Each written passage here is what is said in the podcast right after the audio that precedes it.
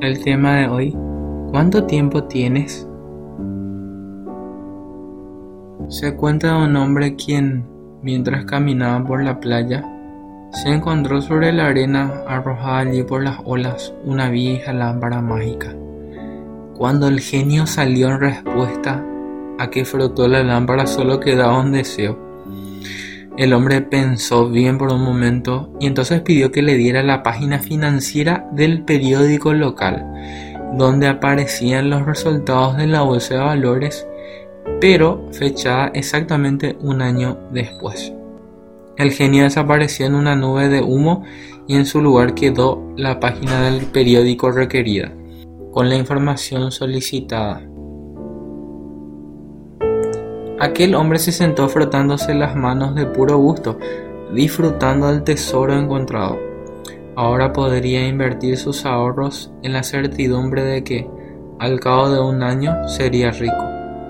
Al estar soñando despierto, la hoja del periódico cayó de sus manos y se volteó.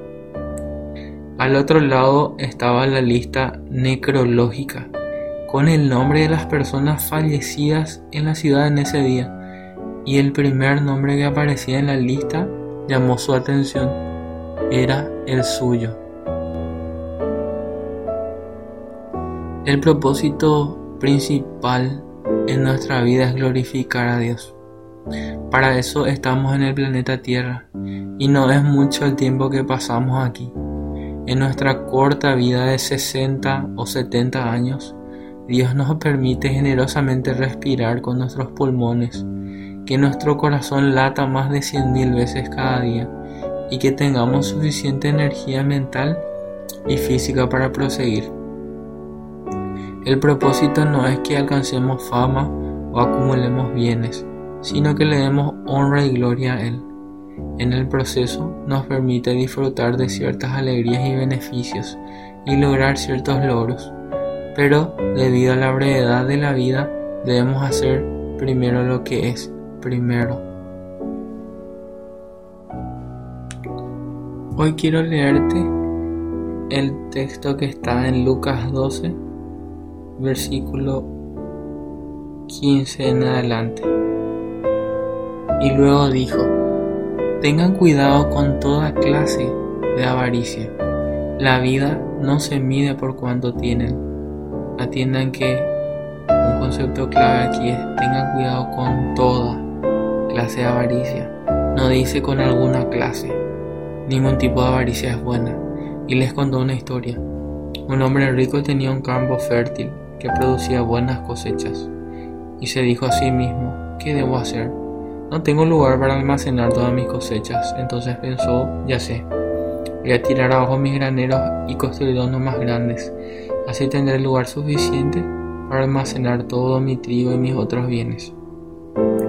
Luego me pondré cómodo y me diré a mí mismo, amigo mío, tienes almacenado para muchos años, relájate y come y bebe y diviértete. Pero Dios le dijo, necio, vas a morir esta misma noche, ¿y quién se quedará con todo aquello por lo que has trabajado? Así es el que almacena riquezas terrenales pero no es rico en su relación con Dios. ¿Has pensado en la brevedad de la vida y de que el tiempo es un recurso, un regalo muy importante para ti? ¿En qué inviertes tu tiempo? En tus momentos de mayor lucidez mental, de mayor concentración. ¿En qué enfocas tu energía? Ya te tomaste el tiempo en pensar que el tiempo de nosotros es corto, no sabemos hasta cuánto viviremos. Ayer estaba viendo en las redes sociales un hombre llamado George Floyd que murió de una manera muy cruel personalmente pienso. Pienso que todo ser humano es creado a imagen de Dios. Y vi que un policía le puso la rodilla por el cuello y Minutos después veo el video completo de que él sufrió un desmayo y se consideró que no era algo tan grave, pero terminó muriendo. Independientemente del tema que no quiero abordar, que es el racismo que se vive hoy en día, lastimosamente, y hay que erradicar eso. Qué breve es la vida. Uno hace planes, uno sale con su amigo en un auto, hacer cosas, toma decisiones, capaz no muy acertadas según las informaciones que hay sobre George. Yo no le juzgo, Dios le conoce y sabe su situación. Dios sabrá qué decisión tomar porque Él sabe. Yo no conozco su historia. Dios sí te conoce a vos y le conoce a George. Pero lo que sí me deja muy en claro es que el tiempo es corto. El respirar que tenemos nosotros está contado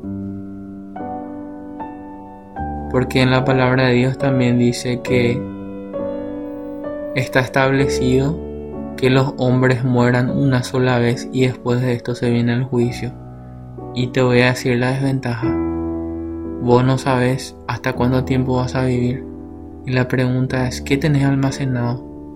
Hay gente que por años se ha esforzado en sus estudios, en su maestría, en su trabajo, en algo invirtió pero no piensas que todo eso se puede fumar si Dios viene mañana. Entonces, ¿cuánto tiempo estás invirtiendo en lo que realmente importa? Dice una frase muy interesante, que no hay, no hay mayor fracaso en la vida que tener éxito en cosas que no importan en la eternidad. Te repito de vuelta, no hay mayor fracaso en la vida que tener éxito en cosas que no importan en la eternidad. Espero que reflexiones de que el tiempo que tienes es un regalo de Dios y es muy valioso. ¿En qué lo estás enfocando?